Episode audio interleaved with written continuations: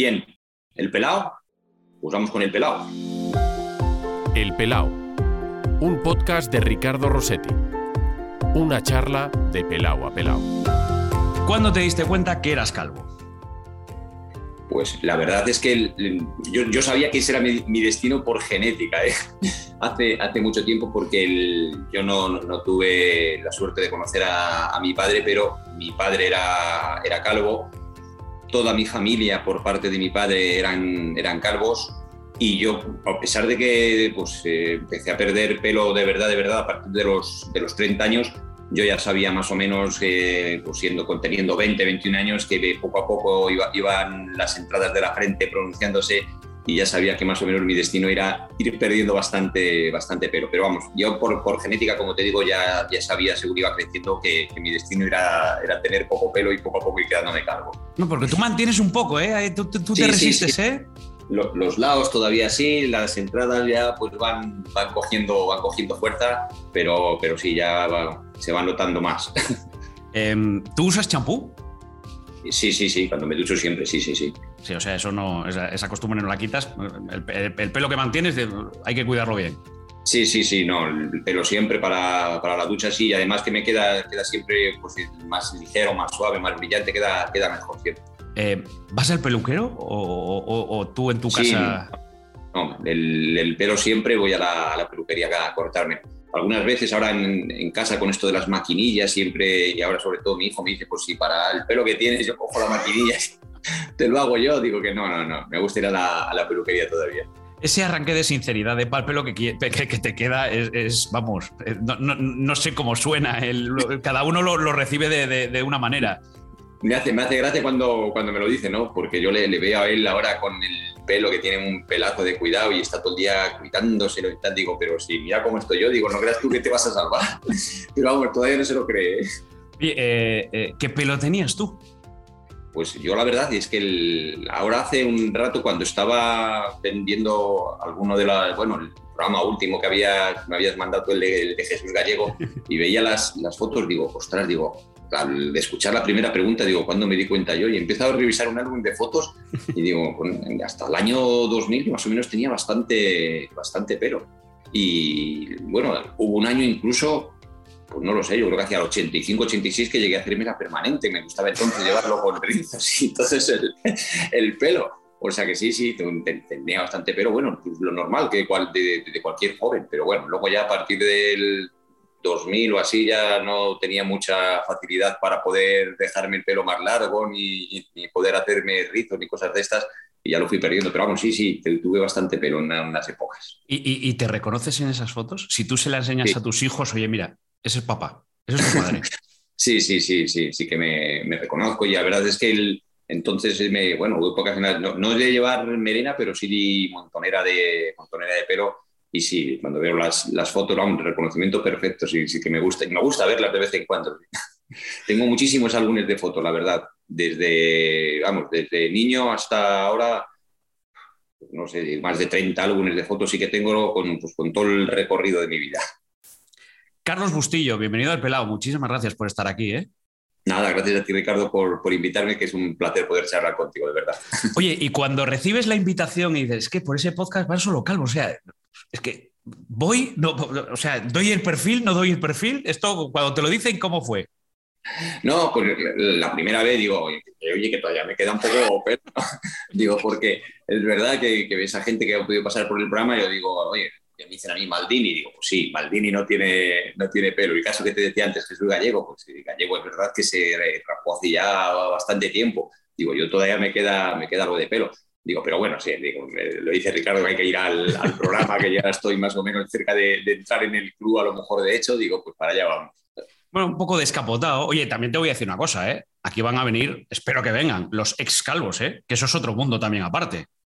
Pues sí, sí, la verdad es que sí, porque hay, hay mucha gente que luego eh, el doctor Martín ha hecho maravillas y mucha gente ahí en, las cabezas y parece que no se notan, pero ha habido mucha gente que, como decías tú, tenía ya capota y luego se la, ha querido disimular y ahí, bueno, se han hecho un injerto, se han puesto pelo y ahora parece que, no han perdido el pelo nunca, pero sí, sí, ha habido mucho escalvo. Hombre, eh, nada como Hilario Pino el día que salió en aquel informativo que reventó Twitter, además, ¿eh? Sí, sí, sí, sí. A Hilario sí le jugó una, mala pasada. No, y ha habido, ha habido gente que ha perdido también incluso, de, no de injertos, de perder el, el, peluquín en alguna ocasión. Sí. Eso sí, son, son, malas experiencias, pero bueno, que sí, sí, son ex calvos que también tendrán que pasar. Una vez que pasen muchos calvos y no te quede mucha gente, te tienes que tirar por ex calvos. No creas, ¿eh? Tengo una lista muy importante, ¿eh? O sea, la gente me dice, un día te quedarás. Si, si yo enseño la lista que tengo aquí, de momento que sepas que eres el número 49 y, esos puntos. Sí, sí. Bueno, cuatro, esta es la cuarta temporada, pero eh, eres el número 49 y tengo una lista que fácil puedo llegar a los 100, sin recurrir a nadie que haya mm, ido a Turquía ni nada por el estilo. ¿eh? Tienes mínimo para otros cuatro años y luego el décimo así, pues ya invitar a Stalvos. Bueno, igual para entonces hay otros muchos más que se han ido sumando. ¿eh? Bueno, luego, dentro de cuatro. Bueno, de momento vamos temporada de temporada, como dice el Cholo, partido a partido, que ya, que ya, que ya es bastante. Bueno, y, vosotros programa a programa, oye, ¿qué tal os va? ¿Qué, esta experiencia de, ahora Radio Estadio Noche con Aitor, eh, no, sé si notáis casi que. Eh, hablamos del el Barça post-Messi y, vosotros el primer año después de José Ramón de la Morena. Pues para, para, mí sí, para mí sí, porque yo entré en la radio en el año 89 de prácticas en la, en la cadena SER y, yo entré en junio, que era la época en la que comenzaban las, las prácticas, y en septiembre de ese mismo año nacía el, el, larguero. O sea que estamos hablando de hace 32 años y desde entonces, eh, pues yo he estado 31 con, con José Ramón porque él hizo el, programa entre el 89 y el 94, ¿no? y, el, y el año del Mundial, perdón, el año del Mundial de Italia, ahí estuvo un año él fuera de la, de la radio, el año que lo hizo Paco González, luego siguió José Ramón haciendo el, el larguero y estuve pues, con él en la SER hasta el año 2016, que vinimos a Onda Cero, y otros cinco años en, en, Onda Cero. O sea que han sido 31 años de programa con, con José Ramón. Sí que se puede hablar ahora ya de etapa post, José Ramón. Ha sido mucho, mucho cambio, lo primero por eso, y lo segundo también porque ha cambiado el estilo del, programa, ¿no? Onda Cero, al decir que se iba José Ramón, que era un programa, digamos, de autor, un programa muy, muy personal, hasta la sintonía, todo era un poco pues, de, de autor, como te decía, entonces, eh, ahora el programa ya no tiene tantas entrevistas como, como antes, no tiene tanto protagonismo el, presentador, es un programa más abierto, con mucha más, con mucha más tertulia. Entonces, es, una etapa nueva a la que nos estamos ahora mismo adaptando y que yo creo que, bueno, que, más o menos y poco a poco va, va bastante bien. Y en el aspecto personal, hombre, eh, al margen del, cambio tremendo que supone eso, el, pasar de trabajar con una persona que llevas 31 años eh, más o menos trabajando con él a trabajar con, con, Aitor, al que conozco también desde hace mucho tiempo, pero que nunca ha estado dirigiendo un, nunca ha estado con él dirigiendo el, programa, es un, cambio grande. Que en, el aspecto personal también me ha supuesto, tengo que decirlo, más, más tranquilidad, ¿no? Porque con, con José Ramón es verdad que el eh, había mucha más presión para, para, trabajar y ahora, fíjate, después de, más, de más de 30 años, la cosa viene, viene más tranquila. En ese aspecto, la verdad que estoy más, no, más, no voy a decir más relajado porque aquí nunca te puedes relajar, pero sí que es verdad que, ha supuesto un, cambio grande también en, a la hora de trabajar para mí. O sea, tú estás en el eh, equipo fundacional, digámoslo así, del larguero. Estás en, en ese grupo de personas que, no sé si es conscientes, en aquel momento imagino que no, pero al final de vivir eh, un, momento histórico en, la radio, ¿no? Estar en, la génesis, eh, en el nacimiento de, algo que, ya forma parte de la historia de la radio, del periodismo deportivo, bueno, sí, del periodismo, vamos. Sí, sí, yo tuve, vamos, digamos, la, suerte de vivirlo desde el principio. En principio. Ahí en ese momento no eras consciente absolutamente de nada. Yo era un becario que entré en el año 89 en, en la cadena SER que estaba pues haciendo lo que hacíamos allí al principio, intentar aprender y bueno, tenía gente a la que yo entonces pues podamos decir que, que idolatraba porque les escuchaba a, diario, ¿no? El sueño que tenían todos de ser periodista deportivo y yo que escuchaba muchísimo el carrusel, pues entraba en un sitio en el que te presentaban a Manolo Lama, a Paco González, a José Ramón de la Morena, Antonio Martín Enrique Martín, Chus Galán, entonces yo iba conociendo a toda la gente a la que iba escuchando y era, estabas viviendo una especie de sueño durante el verano.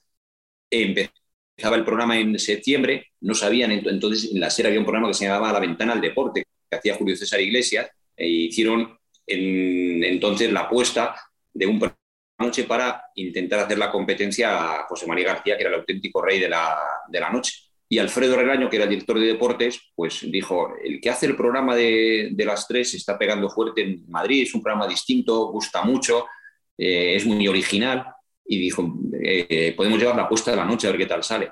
Y esa apuesta la, la llevaron a la noche con, José Ramón de la Morena. El 3 de septiembre de, ese año nacía el, el, larguero. Yo estaba pues allí, allí, pues a lo que me mandaban, a llamar por teléfono a, a, a la gente, e intentar pues eso, ayudar, ir aprendiendo.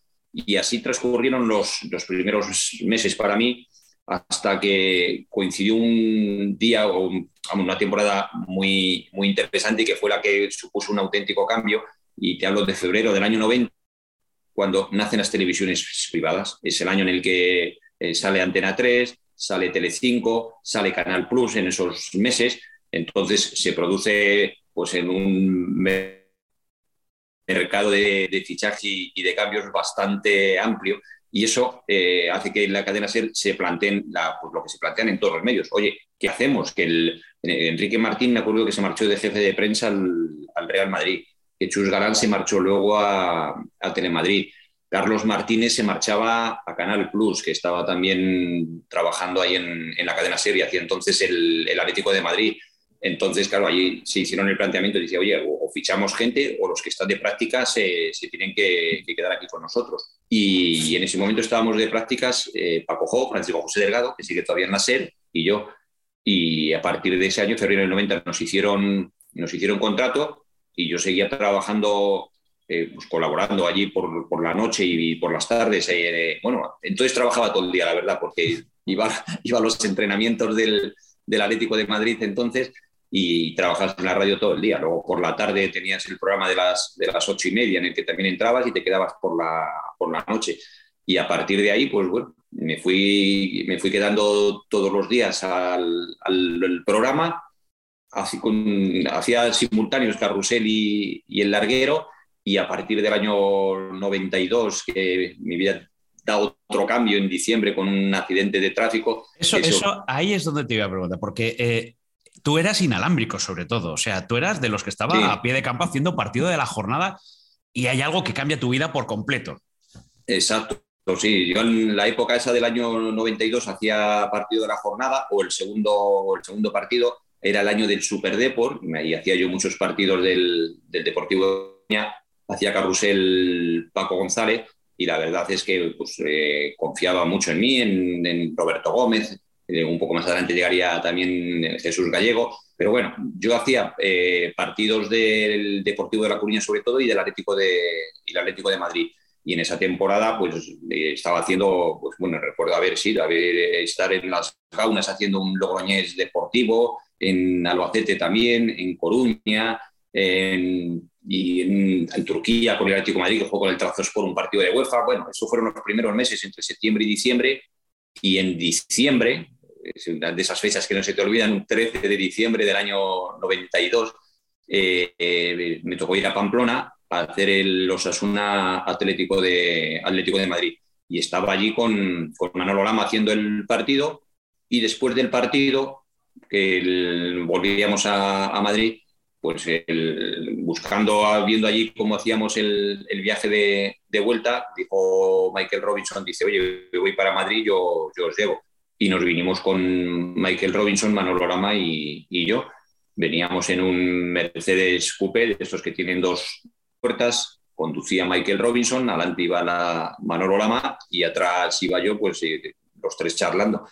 Y, y, a, la altura, a la altura de Soria, eh, pues en una de estas carreteras que luego al final hay una especie de talud y se bifurca a la derecha e izquierda, pues eh, según Mike Tyson, en vez de, de tomar la, la, curva que debía tomar, tiró de frente, nos estrellamos con, con el talud y bueno, ahí hubo unos antes en los que yo creo que llegué a perder el, el conocimiento, pero las, las, secuelas mías es que a mí se me salió la, la cadera, la mal golpe fuerte fue en el, en el esternón y la, y la espalda y Michael Robinson no, no tuvo absolutamente, absolutamente nada pero bueno, que a raíz del accidente ese yo tuve que estar siete meses con, muletas, entonces dejé de hacer partidos y me quedé ya más centrado en lo que era la, producción del, programa, el estar todos los días ya en la radio, ya no viajaba, no hacía partidos y a partir de ahí ya del año 93 eh, sí que fue de, continuo de productor de programa de José Ramón.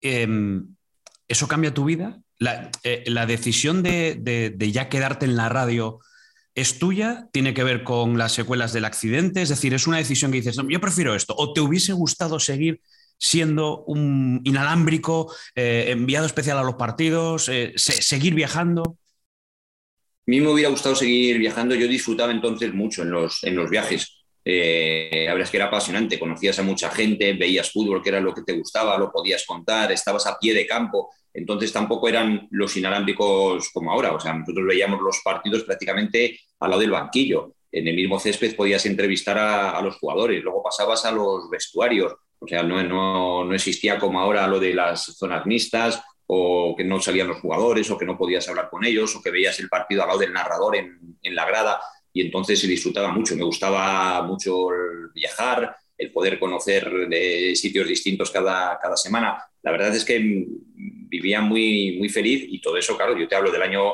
91, 92, yo tenía 24 años, o sea que es que estaba viviendo un, sueño. Y la verdad es que me gustaba mucho lo que estaba haciendo, pero luego ya fue por, por inercia, digamos, ¿no? Porque eh, yo la época esa en que estaba con muletas, incluso, pues como no me impedía para, o sea, físicamente estaba bien, no me impedía, yo seguía, seguía trabajando, seguía acudiendo a, a la emisora Gran Vía para, para trabajar. Hubo incluso una época en la que mm, durante más de un mes estuve viviendo en un hotel de enfrente para no tener que, desplazarme ni tener que coger el metro para ir a la radio. Y entonces, como por cuestiones de físicas de la, cadera tampoco podía coger mucho peso, entonces los inalámbricos les llevabas al hombro, en los campos de fútbol tenías que correr, yo entonces, claro, no podía correr. Tenías que correr para ir a coger a, los protagonistas, te peleabas con los inalámbricos de otras emisoras por llegar antes eh, pitaba en el minuto 90 y lo primero, claro, una carrera rápida, coger al que había metido el gol, al que había sido protagonista por lo que fuera. Entonces, claro, yo esas labores no las, no las podía hacer. Entonces fui quedando más en, la radio, iba haciendo las labores más dedicadas a, a, producción y bueno, pues ahí ya me, me, fui quedando, me iba también, me iba también bien y, y hasta ahora. Pero lo que te quería si, si, si, lo, si en algún momento, me hubiese encantado seguir aquello. O sea, me, o, con el paso del tiempo es, mira, ha pasado y ahora mira, mira cómo estoy, mal no te ha ido. No, no, no, desde luego que no. Y no soy tampoco de los que dan muchas vueltas a las cosas. O sea, las cosas vienen, vienen así. Algunas veces me acuerdo mucho de la frase que dice Vicente de Mos, que dice, lo que sucede con... Pues eh, sucedió y yo la verdad es que tampoco he dado mucha, vuelta atrás. Sí que me hubiera gustado a lo mejor cuando vas diciendo, Digo, la mar, digo, fue en el año 92, a final de año, en el 94 en el Mundial de Estados Unidos, pues yo ya estaba allí con, con José Ramón todos los días haciendo los programas y, veía a, Gallego con, con, en la concentración con los jugadores algunas veces sí que decías, dices, me, hubiera gustado, mira, fácilmente si no hubiera pasado nada habría estado yo ahí con los jugadores de, de la selección a, a, pie de campo y viviendo los entrenamientos y tal. Pero no, no, no soy de los que da vueltas a las cosas creo que eh, hacía otra labor tan, no tan, a lo mejor tan bonita, pero sí tan apasionante como la que pueden hacer los, los inalámbricos. Y la verdad que también me ha ido muy, pero que muy bien, no me puedo quejar. Oye, ¿y, cuándo te conviertes en, la mano derecha de José Ramón? Es decir, eh, tienes el accidente, dejas de, viajar, dejas de ser un, pie de campo, un inalámbrico para estar en la redacción, un equipo de, que, prepara un programa, la producción, pero ¿en qué momento eres consciente de José Ramón de la Morena presenta, dirige eh, el, larguero y ahí está la mano también de Carlos Bustillo. Pues la, verdad es que muchas veces, o sea, a lo mejor repasando, repasando, te diría que a partir de ese año, a lo mejor del 94 es en el que más, porque yo ya viajaba siempre con José Ramón y estaba siempre con él para todos los programas. En el 96 ya estuvimos también en la Eurocopa de Inglaterra, o sea, prácticamente todo, a partir del 94, pues eh, ya prácticamente todos los días estaba siempre, siempre haciendo, haciendo el guion, eh, detrás de la, o la pecera durante todos, los, durante todos los programas, viajando con él siempre, porque entonces el, larguero se hacía pues, en eh, muchos sitios en función de, la actualidad, ¿no? Cuando era la Vuelta Ciclista a España íbamos hasta los 20 haciendo el programa cada día en la, en la localidad en la que era meta la, etapa y luego viajando todos los acontecimientos, a las finales, eh, cuando había que entrevistar a un personaje famoso en cualquier sitio, pues a lo mejor hacíamos el, programa allí. O sea que yo creo que a partir del año 94 ya fue de una forma, digamos, de decir, eh, José Ramón hace el programa y el que está eh, siempre más próximo y, preparando todo con él, pues ya era yo. Es que además yo, recuerdo escuchar alguno de esos programas.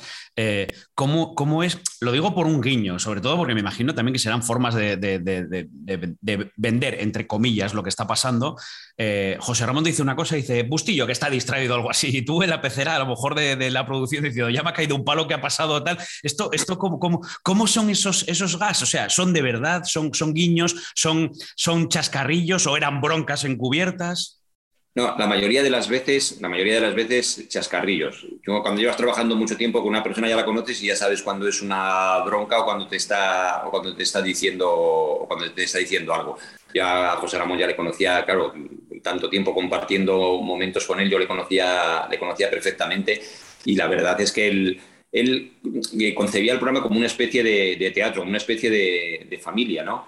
Y él tenía sus personajes y a cada uno pues eh, nos tenía asignada una función para que el oyente identificara quién era ese personaje. ¿no? A mí siempre me, vistió por del que eh, iba todos los días, o bueno, todos los días, todos los domingos, todas las semanas a misa, el que era muy madridista, el que era muy, muy formal, a Roberto Gómez al principio y luego a, a Manoletti le tenía pues como el de los chismorreos, el que estaba todo el día por ahí eh, buscando noticias, preparó y luego una agencia que llamaba la agencia al soplo, a cada uno le tenía vestido más o menos con, un papel dentro de la, función, porque decía, hay, hay que identificarle, que sepa cuando una persona habla, quién es el que habla, el que se dedica a esto, el que cubre este equipo, y dentro de, esa, de esa familia, pues yo era, entre comillas, una especie de hijo de José Ramón de la Morena allí en el programa.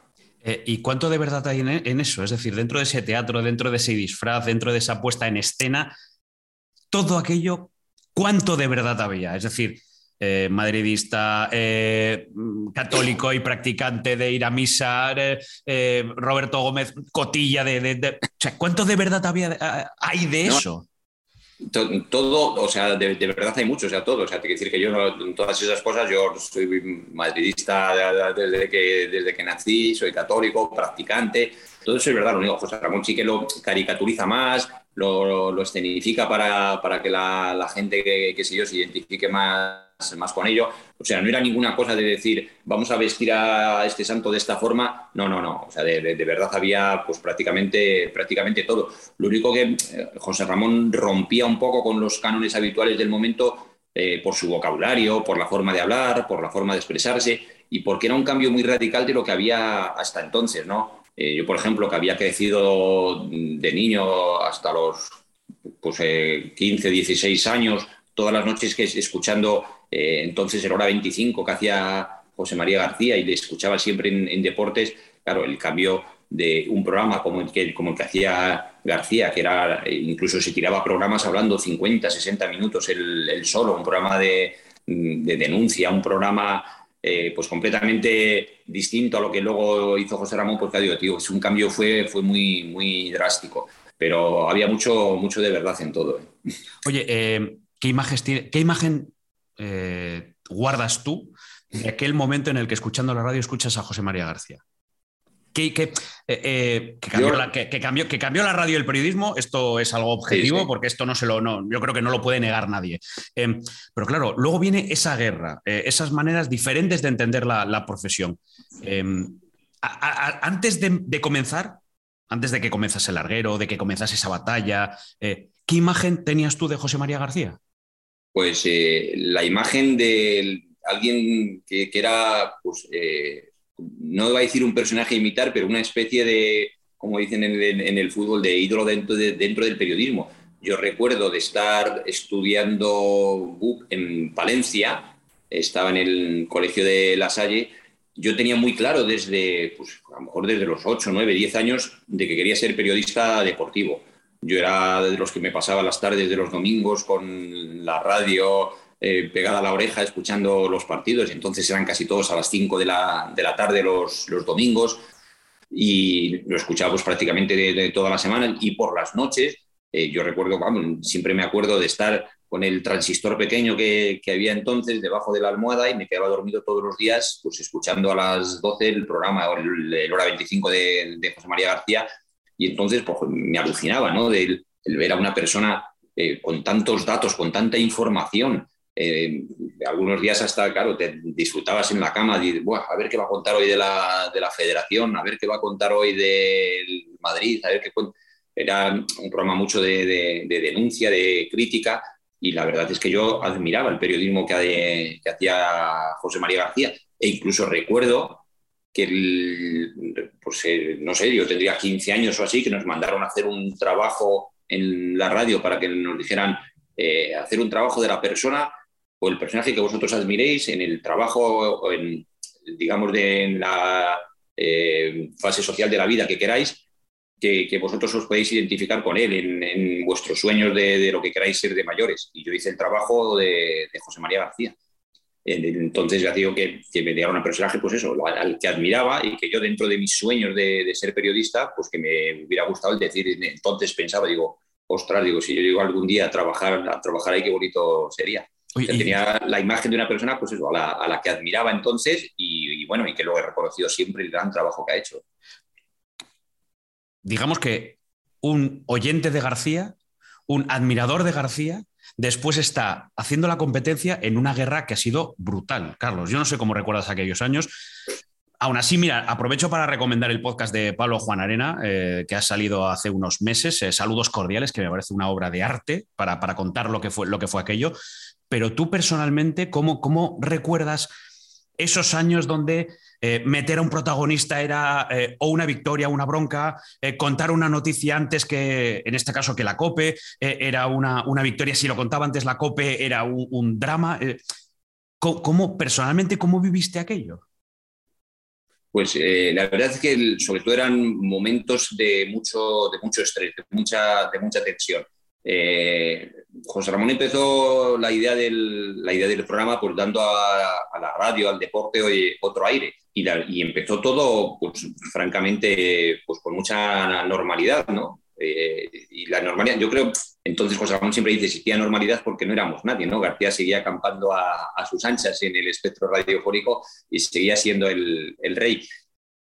Tardaron mucho tampoco en, en saltar chispas porque yo creo que la primera fue a raíz de un partido entre Brasil y, Chile, cuando el portero de Chile, Rojas, cae en, el césped, tuvieron que suspender el partido porque él eh, tenía una, en el ojo tenía una especie de, brecha, tenía, tenía sangre. Habían tirado una bengala además, ¿no? Exacto, por una, una bengala que habían, que habían tirado.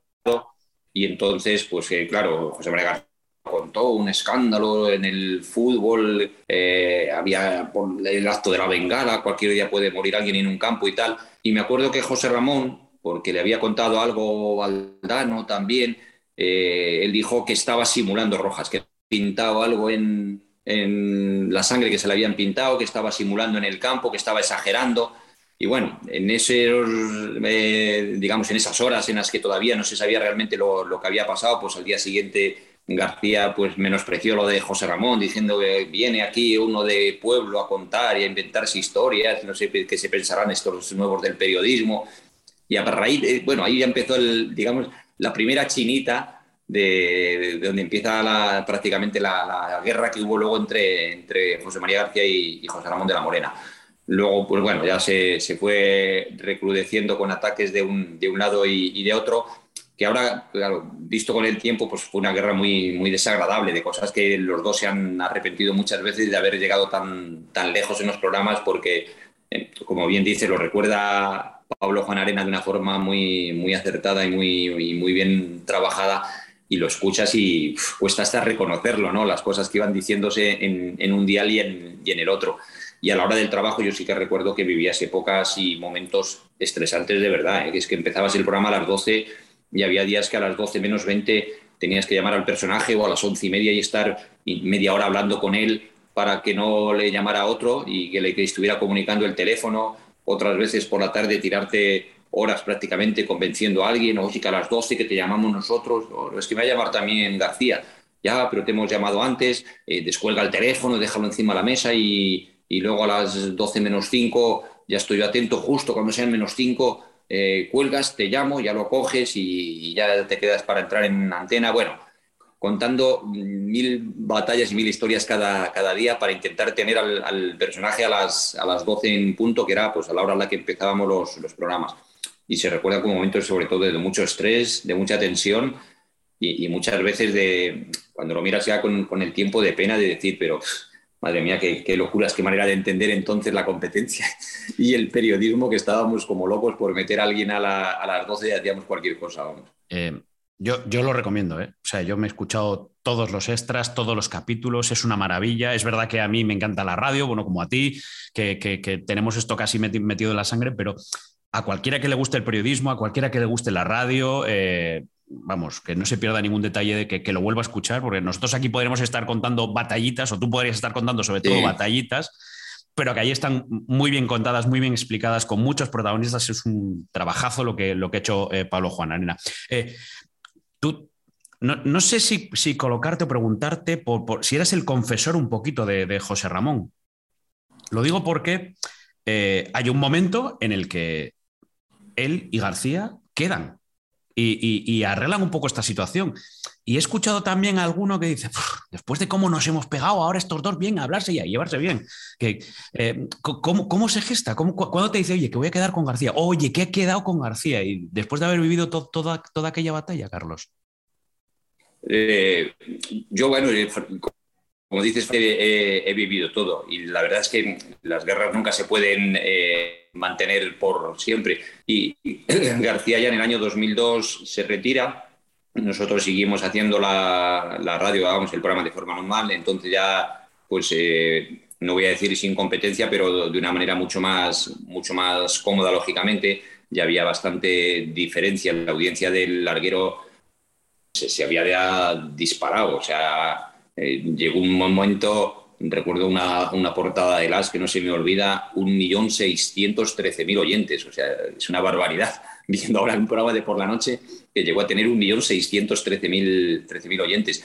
Y luego, pues a, medida que fueron pasando eh, los años, siempre había gente que decía, bueno, yo he vivido la parte de José Ramón, que siempre había gente que decía, pues algún día tendréis que firmar las paces con, con, García, ¿no? No vais a poder mantener esta guerra permanente. Él ya está ahora está retirado, tú sigues haciendo el, programa en la radio.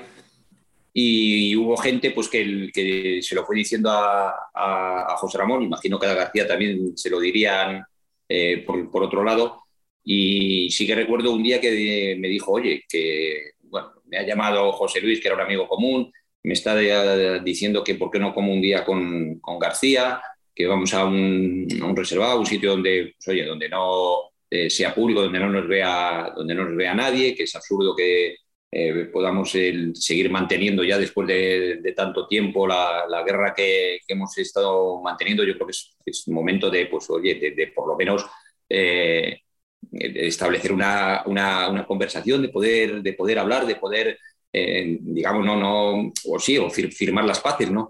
Y, yo le dije, digo, pues sí, oye, digo, si es que no se puede en, la vida mantener un, un, rencor, una guerra permanente con, con, una persona, a mí me parecía, pero vamos, bien. Y bueno, pues poco a poco tuvieron una comida, luego otra, y, bueno, han, han, hablado varias veces y la verdad es que la, la relación ahora más o menos es de, de, respeto mutuo y una relación pues, pues bien. No te voy a decir que que sean unas relaciones excelentes, pero sí, sí, más o menos se han, se han cruzado llamadas, han hablado algunas veces y tienen una, una relación pues buena. Bueno, le entrevistó cuando creo que fue el Inter, eh, el, bueno, Movistar, el equipo de fútbol sala, creo que ganó una liga, algo así, y, José Ramón entrevistó entró, entró unos minutos, sí, aprovechó y hablaron ahí unos minutos, estuvieron juntos también en un programa con, con Jordi Évole. Sí. Y exacto, exacto, sí, sí, han mantenido así algunas, algunos encuentros y la verdad es que, bueno, pues que ha sido una, por lo menos yo creo que eh, una bonita forma de, poner fin a, lo que fue aquella historia. Eh, tú, a ver, eh, claro, las cabezas visibles eran José Ramón de la Morena y José María García, pero había un equipo detrás. En los campos de fútbol, los reporteros, los inalámbricos, vamos, lo mismo. ¿Tú tenías algún enfrentamiento? No sé, por ejemplo, me puedo pensar en Julio Pulido, que hacía también las labores de producción con, García. Ese enfrentamiento personal, lo, esa competencia, tú también lo, llevaste a lo personal, eh, te has enemistado con alguien, has hecho las, las paces si es que te hayas enemistado con alguien del otro bando, digámoslo así. No, no, pero además eh, nunca. O sea, yo sí que te puedo decir que no he tenido eh, con gente de otras emisoras ningún enfrentamiento, ninguna discusión, ningún problema y, es más, mantengo excelente relación con, todos. O sea, yo ¿Y lo mantenías y lo mantenías el contacto o aquello no era, era no tengo contacto, pero tampoco, tampoco tengo enfrentamiento? O sea, yo, por ejemplo, en aquella época nunca llegué a hablar con Julio Pulido ni le conocía, tan solo, de, tan solo le conocía de, nombre. Con gente con la que coincidí de inalámbricos tenía entonces muy buena relación. Yo tenía muy buena relación con Iñaki Cano, que estaba en, en Radio Nacional y la he seguido manteniendo me llevaba muy bien con Javier Herráez, que estaba trabajando a lo mejor entonces en, la cadena COPE y me he seguido llevando muy bien. Me he llevado muy bien con Pipi Estrada, eh, me llevaba muy bien con Chema Candela, eh, hermano Chema Candela, que tristemente falleció el, año pasado, pues tenía una relación excelente con, con Chema Candela. Eh, yo prácticamente te digo la verdad con todos, con Mónica Marchante, que entonces, fíjate, cuando empecé yo ella, estaba en la Inter y también compartíamos tiempos de, entrenamiento, luego ya se, se marchó también a, la tele. En fin, yo en eso sí que puedo decir que he mantenido siempre muy buena relación con todo el mundo.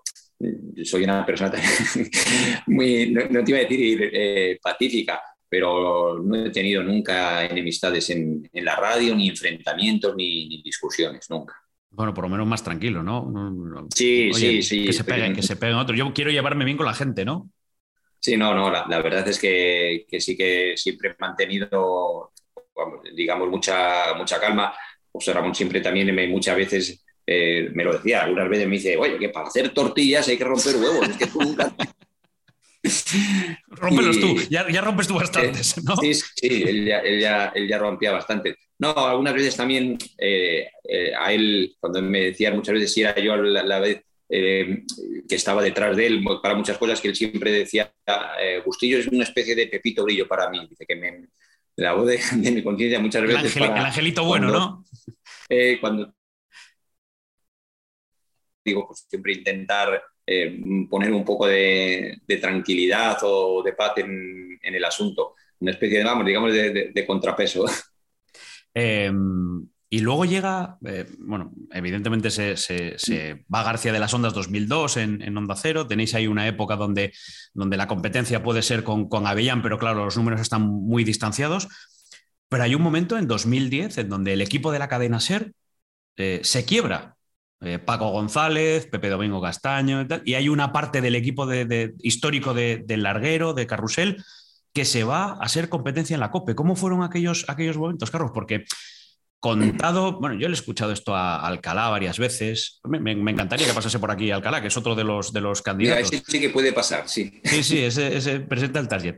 Eh, Paco González, mira, Paco González también podría, pero por, otra, por otro target diferente. Pero les he escuchado eh, cómo vivieron aquellos momentos previos al Mundial de, Sudáfrica, cómo fue quedarse en la SER después de esa escisión de, un grupo tan cohesionado como siempre se os ha visto desde, desde fuera. Pues, la verdad es que un momento triste, bastante triste porque era un equipo de ensueño en, la radio, ¿no? En, esa época, pues claro, estaban Pepe Domingo Castaño, Paco González, Manolo Lama, José Ramón de la Morena. Eh, era un equipo, pues todas las estrellas de la radio estaban juntas prácticamente ahí en, la cadena SER, como pues, de audiencia imbatible, tanto en Carrusel Deportivo como, como en el Larguero. Y llegó ese momento en el, en el año 2010, estaba pues, eh, director en la cadena SER, Daniel Anido, dirigía el carrusel deportivo Paco González. Eh, bueno, pues hubo un enfrentamiento por una serie de programas que había que hacer fuera con motivo del, del Mundial. no llegaron a un acuerdo con Paco González y el que era, y el que era director de, de la emisora. Y a nosotros nos pilló, yo me acuerdo el primer día, yo, yo estaba en Hamburgo, era una final de la Europa League entre el Atleti Madrid y el Fulham. Y fuese el primer, el primer día que eh, Paco González ya no hizo el carrusel deportivo, lo tuvo que hacer el gallego de urgencia. Y nosotros estábamos, como digo, yo estaba con José Ramón porque el Atlético Madrid ese día ganaba una de las, de las copas de, la, no sé si era ya Europa League. Sí, sí, yo creo, mira, es verdad. No sé si ahora es Europa League, yo creo que puede ser Europa League. Sí, pues eh, sí, le ganó con comodidad ahí al, al Fulham y ahí fue el, primer, claro, nosotros nos pilló, oye, que ha pasado esto, que no va a hacer el programa, que no va a hacer el carrusel deportivo Paco, que lo va a hacer Jesús Gallego.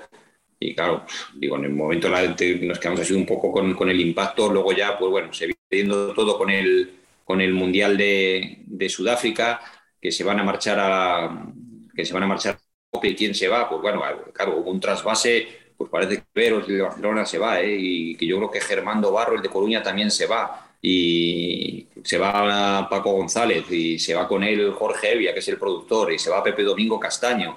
Bueno, hubo un trasvase importante de, gente y ahí es pues con bastante incertidumbre.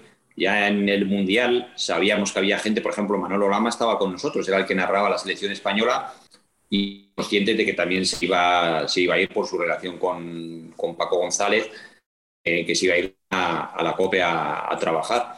Y en esos momentos en los que, bueno, pues que estaba en el aire el futuro de, cada persona, eh, yo recuerdo un día que, bueno, pues estuve en el despacho eh, con José Ramón de la Morena hablando, me dijo, ¿tú qué vas a hacer? ¿Te vas a marchar también? Hay que plantear la temporada, no tienes que decir. Y, y en ese momento, pues, oye, tengo que confesar que hubo también dudas, eh, me ofrecieron la posibilidad también de, poder marcharme y hubo momentos de dudas porque no sabía lo que iba, lo que iba a pasar. Es que había tanta, digamos, tanta incertidumbre, se va este también, se va este otro, ¿qué va a pasar aquí en, en la SER? Y bueno, yo le dije a José Ramón, digo, oye, mira, era, estamos hablando del año 2010. claro, yo llevaba 21 años en la radio, eh, me había ido, vamos, estaba contento con la, con la forma de trabajar. Eh, José Ramón siempre me había apoyado, defendido y digamos que he ido un poco más allá, porque es de los que se ha peleado muchísimo siempre por la gente que ha estado con él. Y en el caso mío, pues, eh, pues todo, o sea, prácticamente para defenderme en, la radio, para pelear por mí, por mis condiciones, por, mi, por, por el trabajo y por todo, pues la verdad es que había, había dado todo. Entonces, pues yo tenía que ser también consecuente y, agradecido. Yo le dije que, sí, que, me quedaba, que podía contar conmigo, que yo me iba a quedar en, la serie. Y bueno, lo viví con pena porque yo tenía muy buena relación con, todos, especialmente pues con, con Manolo Ama, que se fue a más a partir del accidente, porque convivimos ya entonces siete, semanas juntos en, una habitación del hospital y luego hemos seguido manteniendo relaciones pues en la radio y fuera de la radio tenía muy buena relación con, con Paco González, manteníamos entonces eh, cenas no semanales, pero casi, y fue romper un poco con, con, todo aquello. La verdad es que mm, se vivió con pena, seguimos manteniendo buena relación, pero no es, no es lo mismo. No, ¿Se ha resquebrajado un poco la, amistad? No, no, no la amistad, pero te quiero decir que el, entonces, igual que te digo que manteníamos pues, eh, cenas a lo mejor pues, pues todo, cada dos, tres semanas, que el viajábamos a, muchos sitios juntos, pasábamos muchas horas en, la radio, entonces pasas a un momento en el que ya mm, no convives, no ves a la, a la, gente porque ya no es, o sea, no es, no es lo mismo. A la hora del, del trabajo, pues cada uno tiene que, que, estar en lo suyo y aunque seguimos manteniendo la amistad, eh, ya el vernos es ya mm, periódicamente y, y, aunque pues la relación es, es buena, pues no, yo a, a Paco, por ejemplo, le veo poco. Eh, le he visto la, última vez, pues eh, a lo mejor con la última Champions del Real Madrid, que nos cruzamos allí en, Kiev, en, el aeropuerto o en el campo de fútbol, o sea, nos vemos poco. Con Lama me he visto algo, algo más, pero también la última vez fue con un partido en Vitoria, yo creo que el año pasado, en un Alavés Real Madrid. En fin, que, el, el, vernos y el compartir momentos ya es muy, muy, muy esporádico, aunque la relación sigue siendo buena. siete meses, eh, eh, o sea, siete meses ingresados después del accidente en, en el No, hospital. siete- ah, siete semanas, siete- perdona. Siete Ingresados- meses estuve con muletas, Con muletas. con ingresado. Exacto, yo in- ingresado estuve hasta el 24 de enero del año siguiente, estuvimos allí eh, Manolo y yo siete, siete semanas. Entonces, claro, eh, te hablo del año 93. Oye, y en siete, salido- en siete semanas, tal y como estabais, o sea, c- ¿en la misma habitación, cama con cama o...? Sí, sí, sí, en la misma habitación. Las camas estaban separadas dos metros una, una de otra. Y la verdad es que era, la, o sea, dijimos, la, la fotografía era para verla. Yo estaba en una cama y tenía puesta una tracción en la rodilla izquierda. O sea, fíjate los tiempos, no hace tanto, estamos hablando de hace 29 años, pero la realidad es que yo tenía, yo no podía moverme. Tenía la pierna izquierda levantada, un tornillo que atravesaba la, vamos, un hierro que atravesaba la, la rodilla y luego todo estaba sujeto por una tracción con el pie en, con el pie en aire. Y Manolo estaba con un corsé eh, que le llevaba de la cintura hasta, hasta el cuello y luego un collarín. O sea que él estaba siempre mirando al, mirando al techo y sin poder girarse y yo estaba pues con la pierna prácticamente en, en vuelo, pero sin poder ni bajarme de la cama ni, ni nada. Manolo podía bajarse y dar paseos, siempre con la cabeza, con la cabeza tiesa, daba algún paseo por la habitación y yo sin, sin poder moverme. De hecho, Manolo para ver la tele tenía puesto un espejo en el, en el techo para que pudiera Madre ver la tele porque no, no podía, no podía girar, girar la cabeza cuando estaba en, en la cama y miraba pues al techo y ahí, ve- ahí podía ver, ver la televisión. Y, claro, eh, la verdad es que lo pasamos, así cuando lo recuerdo cada vez que cómo fueron aquellos, aquellas semanas, lo pasamos bien. ¿eh? Eh, la habitación nos trataban muy bien, teníamos muchísimas visitas y allí todos los días iban pues, compañeros allí a, a vernos, a compartir con, con nosotros y a pesar de, de las circunstancias, pues bueno, pasamos allí unas, unas semanas agradables. Bueno, me imagino que además enganchados a la radio, ¿no? O sea, eh, Sí, sí, sí, no, pendientes allí de, claro, pendientes de todo, entonces no, no teníamos otra cosa que hacer más que leer los periódicos, escuchar la radio, eh, bueno, hablar todo el día, pero vamos, centrados casi siempre, lógicamente, en, en el fútbol, en el Madrid, en la Liga, en el Atleti, en la, bueno, pues en todo, en la radio, ahí estábamos con todo. Lo- te, lo, te lo iba a preguntar porque eh, lo que ha cambiado la radio de ese momento, bueno, del momento en el que nace el larguero, de, todo lo que hemos hablado, a la radio actual. No, sé si eres un, tipo que añora ese tipo de radio, que se ha adaptado, que, ve aquella radio con el idealismo con lo que muchos periodistas lo ven. Si esa radio puede llegar a volver de otra manera, si, si, si eres de los que piensa que la radio puede apagarse con todo esto de las nuevas tecnologías y la radio puede estar puede volver a ser más tan fuerte como, como antes. Yo añoro esa radio de, entonces. Creo que la radio nunca, nunca se va. Es un medio que nunca pierde actualidad. Es un medio de compañía único. Eh, la radio para mí, o sea, es insustituible, pero sí que reconozco que la radio no es ni tiene la, fuerza que tenía. Eh, yo lo veo, lo, lo veo en casa y, y ahora con las nuevas tecnologías, con todas las que tiene, que tiene la gente, pues eh, la radio no es, no es lo que era y hay que, hay que reconocerlo. Cuando te decía ahora que, que lo veo en casa, antes te contaba que yo crecí con, con la radio. Yo todos los domingos de niño estaba con la radio pegada a la oreja escuchando, escuchando los partidos. Me dormía por la noche con la radio en, en la cama. Había muchísimos días que a mitad de noche te despiertas, tenías que apagar la radio, incluso al día siguiente eh, con la radio encendida, con la radio encendida todavía. Y ahora, por ejemplo, yo en casa, pues mis hijos eh, eh, apenas escuchan la radio. Algunas veces puedo escuchar el, programa, el radioestadio de ahora o el transistor de, antes o el larguero, pero yo les veo que no tienen ninguna preocupación de, escuchar la, radio y lo veo en muchísima gente, ¿no? Ahora por las noches están más preocupados en las series de Netflix, en ver YouTube, en estar enganchado eh, pues en, al, ordenador, al iPad. Eh, las nuevas tecnologías, la verdad es que han ido muchísimo y ahora la radio pues se, sigue escuchando lógicamente, es que a lo mejor escuchan lo que quieren, ¿no? Porque tienen la posibilidad de, con los podcasts y, con el seguimiento que hay, de escuchar la entrevista que, que quieras, el momento que quieras de, de cada programa. Eh, yo creo que la radio se va adaptando, porque la radio, eh, es actualidad, es directo siempre y se está adaptando a, todos, a todos los momentos, pero mm, yo reconozco y creo que la radio no es, no es lo que era antes, las audiencias también lo, lo reflejan así, pero también te digo que creo que la radio no, no morirá nunca. Claro, es que antes me decías, un millón seiscientos y pico mil oyentes tuvisteis en el larguero, ¿no?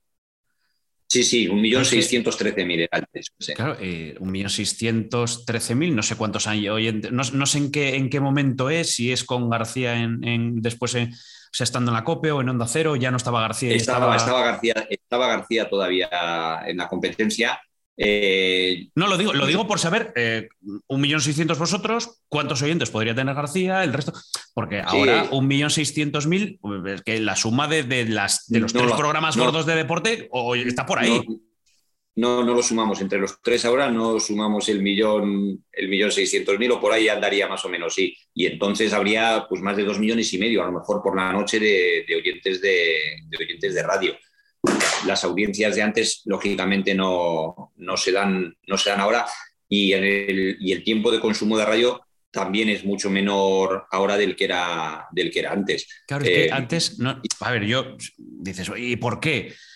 Yo te digo por lo que me puede pasar a mí. Yo si pongo la radio, pongo para, para, para, ver, para escuchar una entrevista, para una tertulia, para ver detalles. Mm, en esa época, yo me imagino que muchos oyentes poníamos la radio a ver qué ha pasado.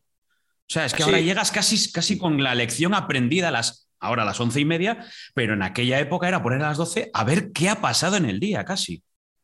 Exacto, sí, sí, sí. Es que era una especie de, religión el coger y a las doce de la noche escuchar a ver cómo empieza García, cómo empieza de la Morena, a ver qué hay. Cuando pasaba algo estaba esperando, las doce seguro que va a estar en, la radio a ver, a ver qué cuenta, pero es que ahora mm, digamos que todo y muere al instante, ¿no? O sea, cualquier persona con un teléfono en la mano, al segundo está a través de cualquier medio, o sea, porque estás viendo la página web del ASO, del marca, porque te salta una alarma, porque estás en Twitter, o sea, todas las noticias eh, las sabes al segundo, o sea, estás como prácticamente enterado de todo, ya a las 12 de la noche no tienes lo que dices tú, la curiosidad de ver pues cómo cuentan las cosas, una tertulia, las interpretaciones que hay de, de un tema. Pero prácticamente ahora ya no, no existe interés de decir, oye, a ver a las 12 que empieza este programa, a ver cómo, a ver cómo empieza, a ver qué dice esta persona, porque seguramente ya la, has podido escuchar a lo largo de la tarde en, cualquier momento, o se ha podido expresar a través de, sus canales, de sus redes. No, no existe eh, eh, ese interés, esa lucha que había antes por, por las noticias. Es que esto es la, postura del oyente, ¿no? Claro, nosotros, para nosotros como periodistas es diferente lo que te quema una noticia, ¿no? En aquel momento, a las 7 de la tarde, puedes estar preparando una cosa que vas a contar a las once y media, o a las 12, mejor dicho, en aquel momento. Sin, entre comillas, el temor que nadie te la pueda levantar, ahora es que eh, Twitter, las páginas web, o sea, es que preparar una, o sea, intentar llegar a las once y media para contar algo que no sepa nadie, esto pasa de, una manera rarísima. No voy a decir que casi nunca, pero vamos, casi, casi nunca. Nada, es yo ahora es que es prácticamente imposible. De hecho, hay veces a lo mejor que estás en la radio, a lo mejor y son las seis y tienes una noticia a lo mejor que dices, eh, oye, que, que me he enterado de esto, ¿qué hacemos? Y al momento siempre dicen, pues dalo, dalo rápido, simplemente, aunque sea dar el, titular, porque en cualquier momento va a salir. O sea, es que antes no teníamos ninguna duda. Esperaba siempre, oye, no, no, espera que a las 12 salimos, salimos con esto y no hay, no hay ningún problema pero es que ahora en el momento que haya cualquier atisbo de que te has enterado de algo que crees que puede ser una, una bomba, digamos, informativa, pues darlo al momento. O sea, salir rápido en el programa que, que, estés, incluso algunas veces cuando hay un programa en el que dices, eh, oye, que hay esto grabado, pues dice, nada, lánzalo en, en Twitter, en el Twitter del, del programa, eh, lánzalo porque esto tiene que ser lo antes posible. Es que va a salir en cualquier momento, en cualquier, en cualquier otro sitio. Eh, ahora las noticias, las exclusivas son, eh, digamos, muy difíciles. Yo iba a decir casi no inexistentes, pero son muy complicadas. Y además existe otro problema grande, que hay muchas noticias que al final no sabes de, quién son realmente, ¿no? Porque el, con esto de las redes sociales, de lo que estábamos eh, hablando, hay veces que a lo mejor estás diciendo tú, eh, pues no lo sé, me, he enterado o, creo que el Real Madrid iba a fichar a, este jugador y resulta que a lo mejor hace 20 minutos lo ha puesto alguien en, su Twitter porque le ha llegado por otro sitio. o porque se ha enterado de, otra forma. En fin, que, ahora es, muy difícil y además que hay muchos que se apropian también de, digamos, de noticias de otros, porque, oye, lo ves que lo ha publicado, que lo ha publicado alguien, pero que a lo mejor no tiene, eh, digamos, la onda expansiva que puedes tener tú, la audiencia que puedes tener tú, y enseguida pues lo sueltas tú y parece que la noticia, la noticia es tuya. Ahora es tanto el espectro eh, que hay a la hora de, informar que prácticamente no, no, no, existe la lucha que había, que había antes por dar la, exclusiva. Sí, que ahora se diversifican. antes estaba pendiente de si la decía García, si la decía eh, Antena de Radio en su momento, la COPE. Ahora, claro, ahora hay tal cantidad de, posibilidades, perfiles de Twitter, páginas web, muchas más radios, las televisiones. Que, bueno, lo que pasa es que, ¿sabes lo que, lo que eh, el otro día lo estaba pensando? se echa de menos que un futbolista se ponga a las 12 de la noche al teléfono. Antes era como muy normal, ¿no? Bueno, escuchando el podcast de Juan Arena, las peleas en casa de Futre para ponerlo el primero, pero es que el otro día estaba eh, escuchando un poquito la radio y, bueno, pues nada, pues está con el móvil y tal. Gerard Piqué en Twitch, pues estaba en su canal de Twitch a las doce y media de la noche, dos días antes de un partido importante como el que tenía el Barça en aquel momento ante, el Dinamo de Kiev en, el Camp Nou, respondiendo a preguntas de, la gente y pensaba, es que esto antes pasaba en la radio, pero que era lo más normal, no, no había ningún drama porque dos días antes un futbolista de un partido importante, no te voy a decir la noche antes, pero que tuviesen la posibilidad de explicarse, de atender a una entrevista en la radio. Ahora es, rarísimo. Sí, sí, no, no. Yo he vivido todas, todas las épocas. Ahora es prácticamente, bueno, decir que no, no es imposible, pero es, muy difícil. Desde que ya surgieron además todos los departamentos de prensa, eh, los futbolistas que son prácticamente todos una agencia con su jefe de comunicación, su departamento de prensa, con el departamento de prensa del club pues eh, prácticamente las, las, entrevistas son eh, contadas, como quien dice en, los programas. Pero yo sí que, vamos, yo, he vivido épocas de, de, todo, de hablar con jugadores de forma natural, eh, la víspera, los días, de, los días de, partido, de tener en la radio a todos los jugadores en el momento en el que acaban a, a los, al equipo. O sea, yo incluso en este, no hace muchos años, bueno, no hace muchos años, en los primeros años del 2000, pues cuando llegaba al Madrid Zidane, Zidane iba, iba al, larguero, y cuando llegó Beckham, Beckham fue al larguero, y cuando llegó Ronaldo, Ronaldo fue al larguero. O sea, todos iban pasando por, por la emisora a los, a los, pocos meses o a las pocas semanas de, de llegar a Madrid entrenadores, presidentes, todos. Ahora pues, es una lucha para tener uno en el año, a lo mejor, que te puedan dar que, la posibilidad de que un jugador vaya, vaya durante el año un día a la emisora. O, y, lo más, a lo mejor, grabarle una entrevista en, Valdebebas, si es el caso del, Real Madrid, o a lo mejor en el Metropolitano, si es el caso del Leti. En fin, el, cambio ha sido brutal en, en eso y en, eso de los, de los jugadores. Incluso en el cambio de, presidentes o directivos, te, podría hablar de que es que antes hablabas con tanta facilidad con todo, con todo el mundo, o sea, las, semanas de, clásicos o de grandes partidos, yo, recuerdo haber hablado, pues eso, la, víspera pues de, poder juntar a Lorenzo San en el Madrid y Gaspar en el, en el Barça como, como presidentes, incluso incluso antes eh, eh, poder juntar también a, Ramón Mendoza, que estaba en el, en el, Real Madrid, con el presidente del Barça, eh, de poder hablar con los entrenadores de los, de los dos equipos, de poder hablar, yo incluso recuerdo que estando en Carrusel y en un partido de fútbol, de entrevistar Paco González en el descanso, a lo mejor a Lorenzo San, que estaba en el palco, y contarle cómo estaba, cómo estaba viviendo el partido. O sea, había una facilidad para poder hablar con con directivos, con presidentes, con gente cercana al fútbol. Había una sintonía que bueno, ahora se ve como añorante y como algo diciendo, madre mía, qué tiempos entonces. ¿Sabes qué? lo, pensaba ahora, con eh, Pepe Castro y Del Nido. Eh, hace 20 años, Pepe Castro y Del Nido se hubiesen juntado en una emisora y, vamos, todo lo que han dicho por separado se lo hubiesen dicho a la cara. Eso, eso fue una parte también, de, también de, la historia de los programas de radio, cruzar a, a los protagonistas y aquello podía terminar o bien o como el Rosario de la Aurora. Sí, sí, sí, sí, no, no. Normalmente eh, empezaba bien, pero durante los programas sí que había mucha ya pique, había, había discusiones. No hemos tenido eh, nunca, o sea, en, el programa eh, que se hayan, eh, digamos, insultado dos, dos personas en, en, directo, que se hayan colgado el teléfono, pero sí, sí, que ha habido, sí que ha habido enfrentamientos en algunas ocasiones. Y la verdad, pero que, que, la mayoría de ellas eran, eran conversaciones agradables, era para recordar anécdotas, para hablar cada uno, para hablar cada uno de lo suyo y para, no sé, si vivía el fútbol con mucho más, algo mucho más, más cercano, más, más coloquial para, para todos. Y la relación que había, incluso eh, de los directivos de entonces con, con, los periodistas, era mucho más, era mucho más cercana.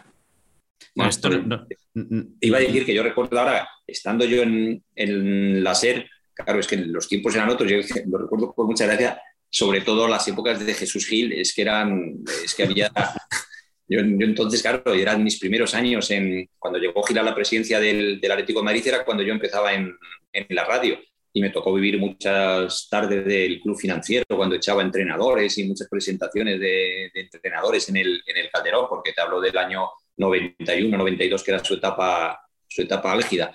Y yo sí recuerdo estar en, en la SER y bueno, yo mantenía una buena relación con, con, con Jesús Gil. Y yo sí recuerdo de, de llamarme muchos domingos a lo mejor para decirme, a ver, niño, ¿qué ha hecho el madrileño esta mañana? Mírame los resultados de, de tercera para ver qué ha pasado, para preguntarme resultados a lo mejor de, de fútbol y día enfadado para decirme, oye, eh, ya están liándomela, liándomela otra vez. Dice, tengo ganas de rajar, entra en una cabina que voy a hablar. y te llamaba Jesús Gil porque quería contar algo en, en la radio. Y, y, había, bueno, había momentos que ahora los miras y dices, madre mía, qué tiempos. Oye, ¿has visto la serie de, de Movistar? La serie. Eh, ¿cómo? No. Se me ha escapado el nombre, el título ahora, lo tenía en la punta de la lengua. Sí, eh, sí, la que ha pasado sobre García y de la Morena, pero no, no, no, la, no, la, he visto. No, eh, no, no la has visto, es que... no has querido verla, te han hablado, no, porque se, habla, pues se ha hablado mal, en la profesión se ha hablado mal de esa serie y hay gente que yo no quiero ni verla.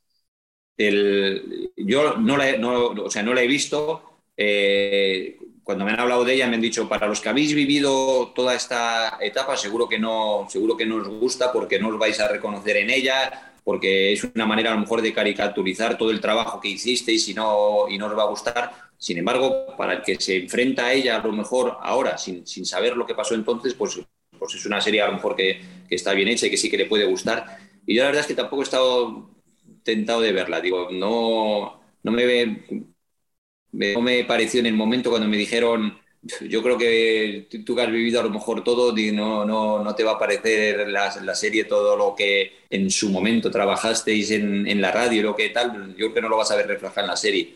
Y no me he animado a, a, verla, no sé si en algún momento igual decido, decido verlo, pero hasta el momento no he visto, pero además eh, nada, ni un minuto. ¿eh? Reyes de la Noche, ¿eh? lo he mirado ahora, Exacto. Reyes de la Noche. Sí, sí, no Reyes de la Noche.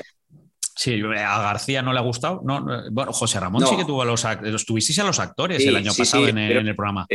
Sí, sí, estuvieron los dos actores en el, en el programa y a José Ramón tampoco, tampoco le gustó la serie. El, el trabajo de, de, los actores eh, sí, pero lo que es la serie, la serie en sí, eh, en las veces que, que, ha comentado, que ha hablado de ella, tampoco, tampoco le ha gustado pero sobre todo porque él, él lo dijo en el, en el, programa, porque él entendía que todo lo que se había hecho en, en, ese tiempo, eh, lo que se había luchado por las noticias, las exclusivas que se habían dado, eh, el, el, cambio que se dio a la, a la radio deportiva, todo supuesto, tanto el impacto que tuvo García como el de, como el de, de La Morena, pues eh, se había quedado un poco caricaturizado en el, en el programa, ¿no? Se había ido eh, más a lo mejor como que todo hubiera sido una guerra de de, de insultos, de, de, buscar la audiencia a base de meterse uno con otro y no, no, no les ha gustado yo creo que a ninguno de los dos, ni a García sí. ni a De La Morena.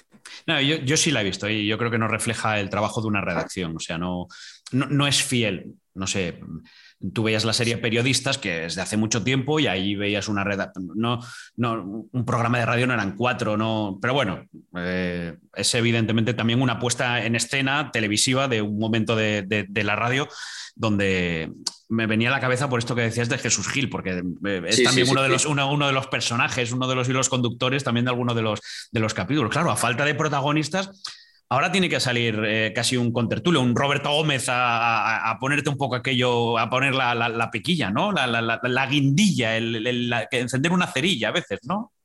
Sí, sí, no, antes te decía, cuando me decías que una etapa post José Ramón de la Morena, y te decía que claro, que hasta el, que el programa nuestro también, también ha cambiado.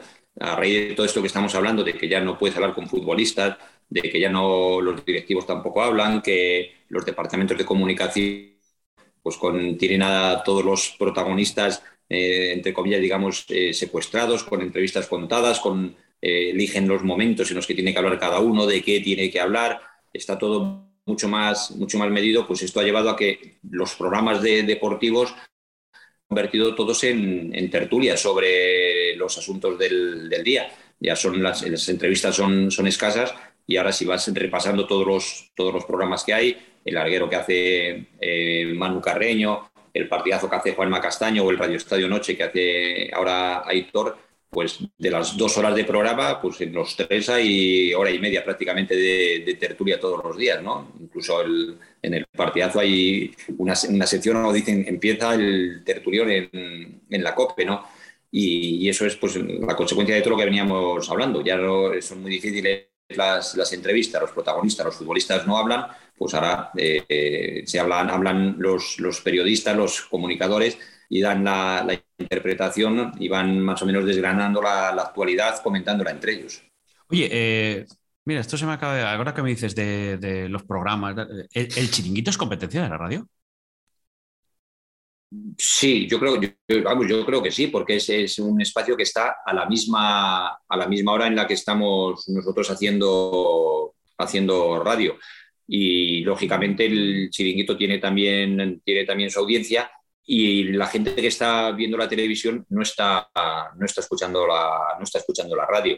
Además, eh, es también un programa tertulia prácticamente todo el, todo el programa y yo creo que también eh, se ha buscado ahí su, se ha buscado su público, ha ido, ha ido creciendo y ahora mismo está instaurado pues, como otro de los, de los programas de como otro de los programas de, la noche. Yo creo que sí que mm, eh, dentro de cuando hablas de la audiencia, dice, ¿os está haciendo daño el chiringuito? Pues yo creo que sí, que el chiringuito también se ha llevado su radio, eh, vamos, su radio se ha llevado su, público y es una competencia más por la noche, sí. A pesar de que estén a tres media, porque claro, Onda Cero, eh, Mega es el mismo grupo em, empresarial.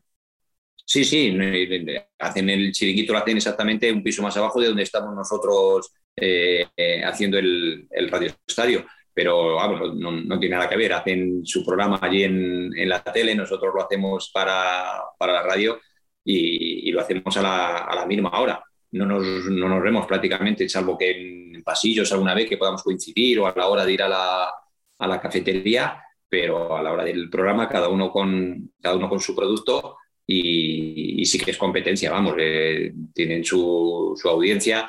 Eh, todos los días más o menos, cuando miro por las mañanas, eh, pues el chiringuito anda en torno a los, digamos, 250.000 espectadores, los días que juega el Madrid ya hay polémica o el Barça ya hay polémica, cuando sube pues pasan de los 300.000 y bueno, tienen, tienen bastante, bastante público y para hacerlo una televisión como es, como es Mega hay que decir que es un programa de éxito también, sí.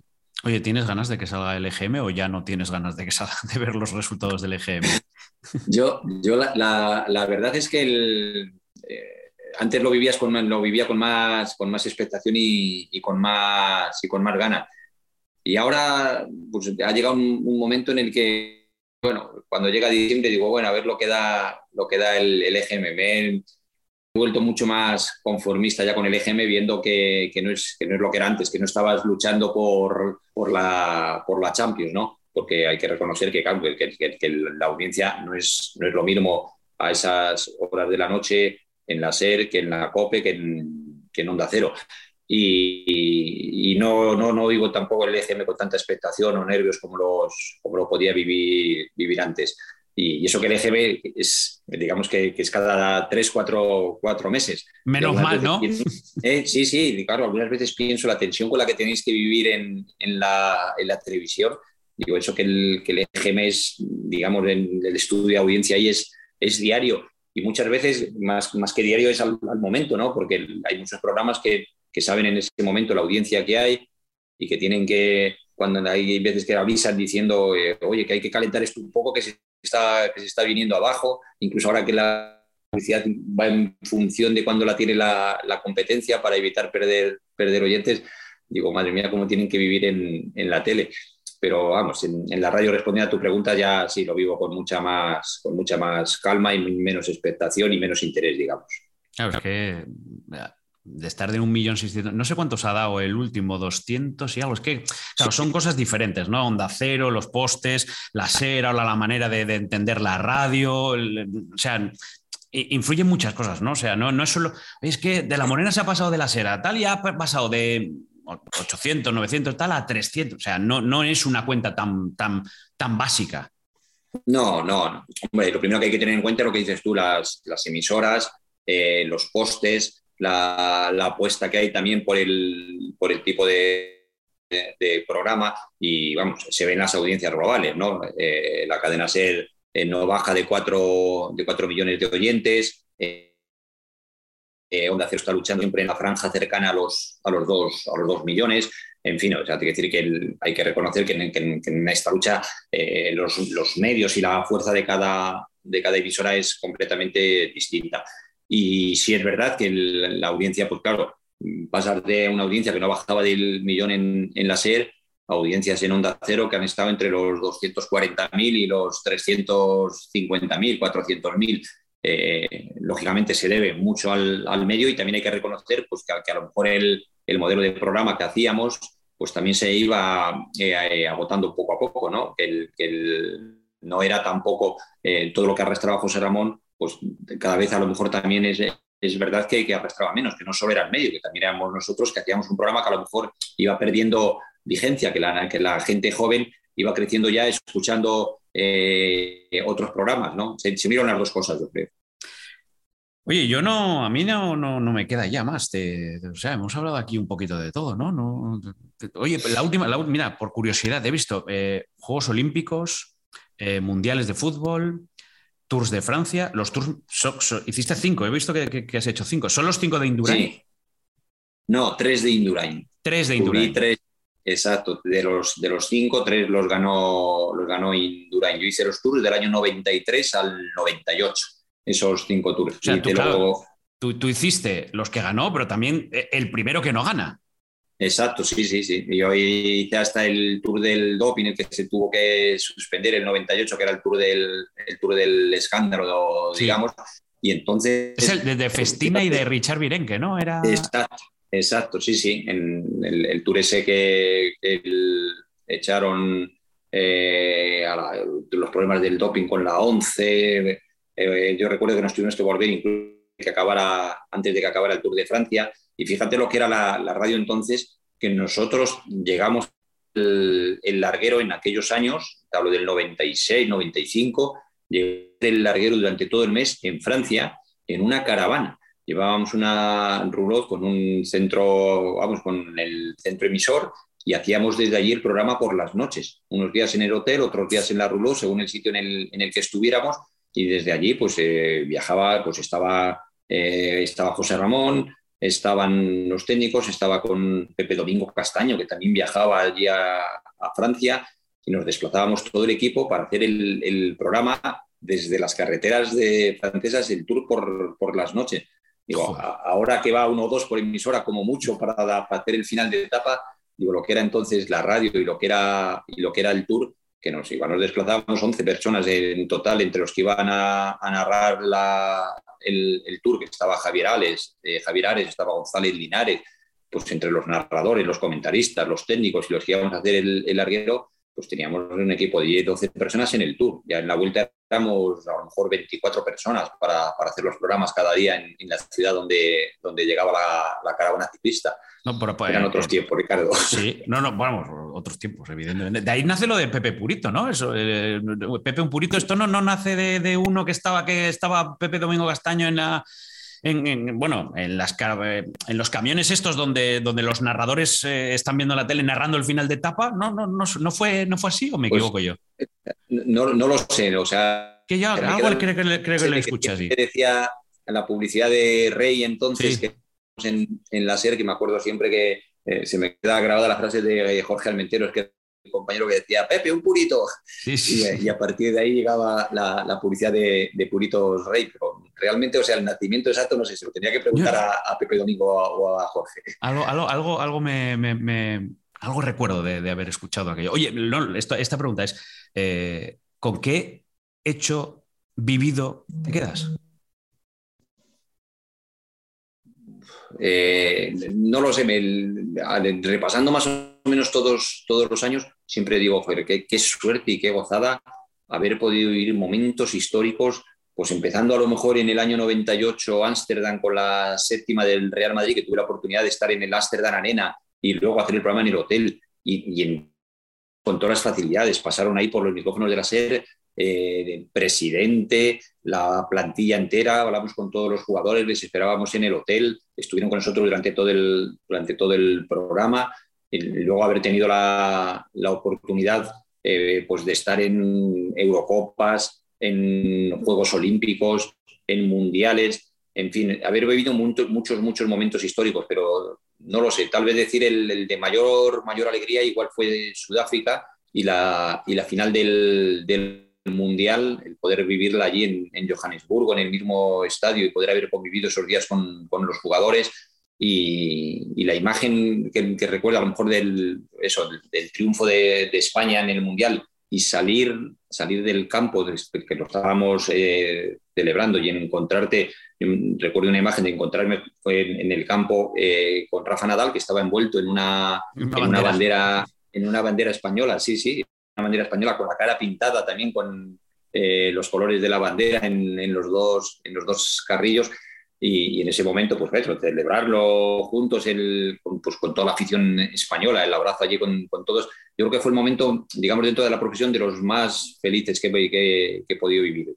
Eh, a, a, nivel de, de, nivel personal de decir, porque qué alegría de, de, llegar a este momento España campeona del mundo, que que, que darte cuenta de que estás viviendo algo histórico y que no sabes si, si va a volver a, a suceder, pues puede ser el culmen de todos los momentos, ¿no? A eso se uniría, pues como te digo, la, séptima del Madrid y luego haber tenido la oportunidad de haber vivido pues en in situ la octava, la novena, la décima, la once, la doce, la trece, eh, los tours de los tours de Indurain, eh, el programas, no sé, históricos en, Los Ángeles, uno recuerdo con, con Pau Gasol y, y Antonio Banderas, eh, un programa en el Palacio de Madrid Arena con 12.000 personas y Fernando Alonso como protagonista, en fin, en muchísimos momentos históricos y yo diría que para poner encima de todo sale el, el, Mundial 2010 y la victoria de España en Sudáfrica.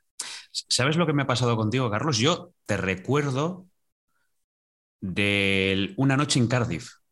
Acabado el partido, estáis cenando Edu Pidal, estás tú, no, no, no sé si estaba Burgos por allí eh, no sé si en un Kentucky Fried Chicken, porque vamos, que Cardiff, claro, la ciudad de Cardiff, después del partido, allí cenabas donde podías y yo me acuerdo de, de, de entrar en un sitio y estar allí vosotros.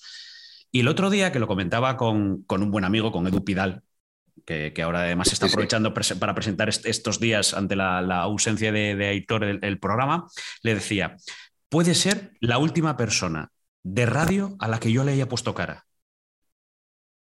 La última, la, una de, esas, de esos periodistas a los que yo he escuchado durante toda mi vida, pero que no le ponía cara porque esto antes pasaba mucho con la gente de la radio. Un narrador, un tío que te contaba una noticia, eh, le conocías perfectamente la voz, te hubiese conocido por la voz, pero si nos cruzamos cara a cara, yo no te hubiese conocido. Ahora los periodistas son, salen mucho más en la tele, las, las redes sociales, colgamos muchas fotografías, Instagram, todas estas cosas y...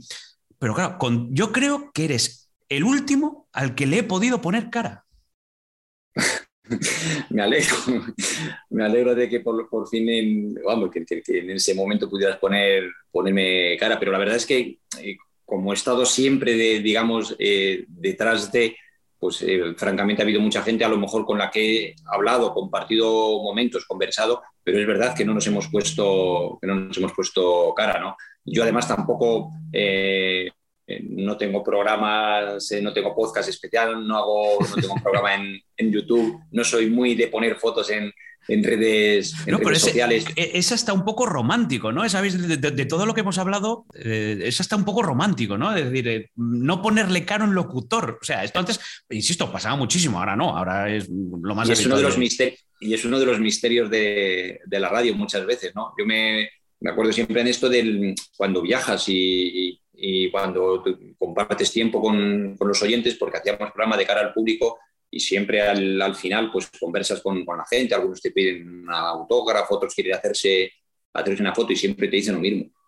tanto tiempo escuchando, es que nunca te ponía cara, no me imaginaba que fueras así, porque claro, en la radio escuchas a la gente, pero luego cuando les ves dices, bueno, pues yo me imaginaba que eras, no sé, más alto, más mayor, más... Te, imaginaba de otra forma, todos te dicen siempre lo mismo, en la tele se os ve todos los días, ¿no? Claro, pues ya no, se nos tiene muy visto ya, Exacto, no puedes disimular. Lo único que algunas veces te digan, no te había visto nunca sin la gorra, Ricardo.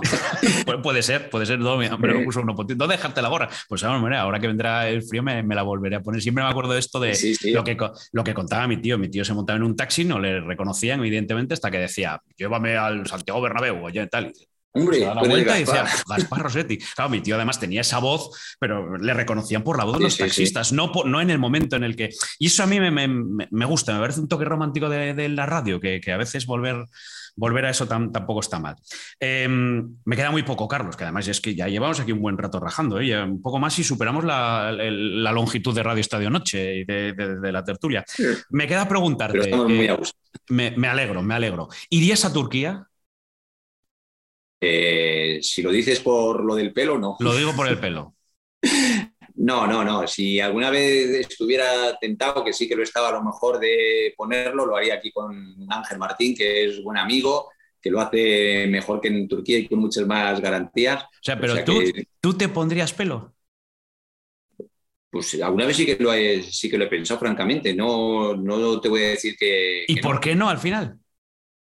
Pues no lo sé, si por falta de atrevimiento, si porque si falta de decisión, si por dejadez eh, no lo sé, no sé. La verdad es que tampoco ha sido del estar a lo mejor diciendo, me lo voy a poner, me lo voy a poner y luego echarme. Nunca he tenido la, decisión tomada de decir, pues ya, me lo pongo. No, también me he visto que siempre, bueno, he tenido siempre algo, algo de pelo y digo, ah, todavía más o menos la raya me la hago, la raya la puedo hacer. Eh, no, ahí, ya, ya, prefiero ya casi todo para adelante, pero ya sí, este, este, año ya sí que voy notando que cada vez la capota ocupa más, ocupa más espacio y cada vez que veo a Ángel siempre me dice, lo tuyo ideal, me, me, toca así el pelo por detrás y me dice, nada, yo te cogía de aquí el pelo, te lo ponía por delante y te quedaba perfecto. Y en esos momentos, claro, me queda tentado de decir, digo, oye, digo, igual podíamos disimular un poco más y me quedaba aquí pero bueno, la verdad es que no, no, no sé. Igual alguna vez me lo pienso y todavía no lo descarto. ¿eh? Ah, no lo tienes descartado, vale, perfecto. No, no, no, te voy a decir una cosa, eres de los pocos que no lo tiene descartado, porque pasan por aquí, yo creo que casi todos, no sé si Oliveros dijo que en algún momento podía haber dudado, que ahora ya no, pero todos dicen, no, no, no, no, pues mira, me, alegro que alguien también tenga una posibilidad de, oye, mira, eh, hubieses pasado por aquí igual, como ex calvo, o sea que tampoco pasa nada. calvo de referencia, ¿tienes algún calvo de referencia? ¿Algún calvo icónico? Pues francamente no, no, nunca he pensado así en un cargo de decir, eh, cuando ahora me dices calvo de referencia, el único que recuerdo ya de, decían que era un calvo, un mito dentro de los calvos, en revistas y tal, que no tenía que ver con el de Oscar de la Renta. Y, y, así de decir ahora un calvo de referencia. Yo pensé que me ibas a decir Zidane. Ah, no, no, yo la verdad es que no, o sea, no estaba pensando en él, en él tampoco. Bueno, Oscar de la Renta no está mal, ¿eh? No está mal Oscar de la ¿Eh? Renta. Que no, está no, no, yo recuerdo de, lo que hablaban, vamos, de haberlo leído en, en, revistas y, en el mundo de, digamos, de, de glamour. Pero así de, de la profesión y dentro del mundo del, deporte no, no, tengo así ninguno que te diga de referencia. El primero que se me viene a la cabeza algunas veces cuando hablan de calvo, fíjate, Maldini. Maldini, bueno, oye, oye, es un buen calvo de referencia también, ¿eh? Es un buen calvo de referencia. Eh, invitado número dos de este podcast, que, lo sepas. Em, buen y buen amigo también. Sí, señor, sí, señor, sí, señor. Bonita, historia la que, la que ha contado. Em, melena a la que envidiamos, Carlos. Pues no lo sé, muchas veces a lo mejor, eh, de, mira, te diría de, persona con la que he trabajado cerca tantos años, eh, José Ramón, que ya está en edad de jubilar, siempre le he dicho, madre mía, qué, pelo mantienes con ¿eh? tanto, Sí, sí, sí, sí. Digo, al llegar a los 65 así, con tanto, con tanto pelo, digo, francamente, digo, tiene, tiene su mérito. Y dentro de, pues así, de personas cercanas con las que digamos, y comparto tiempo, pues podría darte el ejemplo así de, José Ramón, porque son ya eh, años y manteniendo el pelo bien. No tiene por qué, ¿eh? pues no tiene por qué ser cercano, ¿eh? puede ser, no sé, Brian May o alguno de estos, Fernando Redondo, o sea, hay melenas icónica. Hay varios que han dicho el pelo de, de Beckham, por ejemplo, que fíjate todo lo que, lo que las diferentes imágenes que, y los looks no, no, estaba pensando en eso en este momento, estaba pensando así en gente que lo hubiera mantenido así con, sí, bueno, está bien, está bien. Eh, me da igual que sea cercano o lejano, pero ¿quién es el que está en esa fina línea, en esa línea roja que dices tú, oye, tío, rápate porque estás mejor rapado? En, este caso casi te diría yo que estoy mejor rapado con estos cuatro pelos que me quedan ahora que me quedan ahora en la, en la cabeza, pero así tampoco yo soy muy malo para estas cosas. No me viene nadie a la memoria de decir, uy, madre mía, cómo se está, cómo se está quedando, cómo se está quedando este, ¿no? No, no sé, no te diría, algunas veces a tu paisano y tu pida le vacilo diciendo, ya te estás quedando, mira la, arriba la... Eh, a tener coronilla, ¿eh? Eh, sí, sí, la coronilla. Empieza a tener coronilla. Este, pero no, tiene, tiene bastante, tiene bastante pelo todavía. todavía. le quedan un par de temporadas para pasar por aquí, yo creo que sí, alguna sí, más. Sí, sí, le queda tiempo. Eh, pues nada, solo me queda mm, enseñarte, mm, bueno, que te lleves tu regalo. A ver, para que te hagas una idea, aquí todos los que pasan por aquí se acaban eh, llevando un recuerdo para que en forma de caricatura, que es la que prepara siempre eh, Rafa Leafar, que es el caricaturista del pelao, y que no sé si al lado de ese cuadro, que no sé si es Astudillo, a lo mejor me estoy columpiando lo que tienes detrás y lo que hemos visto en la entrevista para la gente de YouTube, lo que tienes en tu salón y lo puedes poner ahí o en una foto más pequeña, yo te la voy a enviar para que tengas su calidad, pero así te ve Rafa Leafar, el caricaturista del pelao, y así te ha ido dibujando, así te gusta. Mira, no sé si eres de ponerte los dos auriculares o dejar uno abierto. Dejo uno abierto, sí. Ha tenido buen detalle porque dejo uno abierto. Eh, te digo de verdad, me gusta lo de los cascos, el detalle ese de, dejar uno, abierto, porque sí, siempre además eh, suelo dejar uno, abierto porque creo, vamos, no sé, tengo la sensación de que escucho mejor. Y ya está acertado. La foto que hay detrás es de Astudillo, es una foto de, mi pueblo, la mota, la parte donde están las, las bodegas siempre me gusta tener en el, en el salón, hombre, en todos los sitios, recuerdos de, de, mi pueblo, me siento muy, muy de astudillo y una forma de tenerlo aquí cerca siempre pues es, las, las, fotos, ¿no? Y aquí tengo un cuadro, un cuadro grande y me gusta siempre que hago conversaciones eh, a través de videoconferencia, videocámara, siempre me gusta tener de fondo el, el cuadro de estudio. Astudillo Palencia, eh, por, si, por si alguno no lo ubica, aunque creo que no, porque eh, ¿cuántas veces José Ramón te ha dicho en el, programa Astudillo? ¿Cuántas veces lo ha nombrado?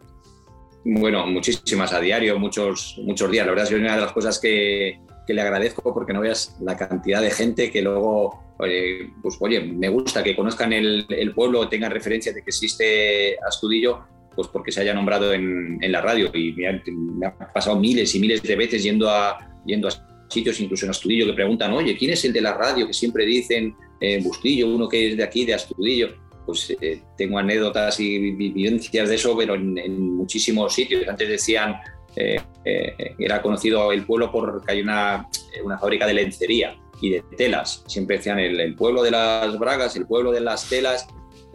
Luego decían ya el pueblo, de, Bustillo. El, pueblo de Bustillo le añadimos también el pueblo de Usillos, el, atleta de 400 que ha sido campeón, sí, señor. campeón de Europa.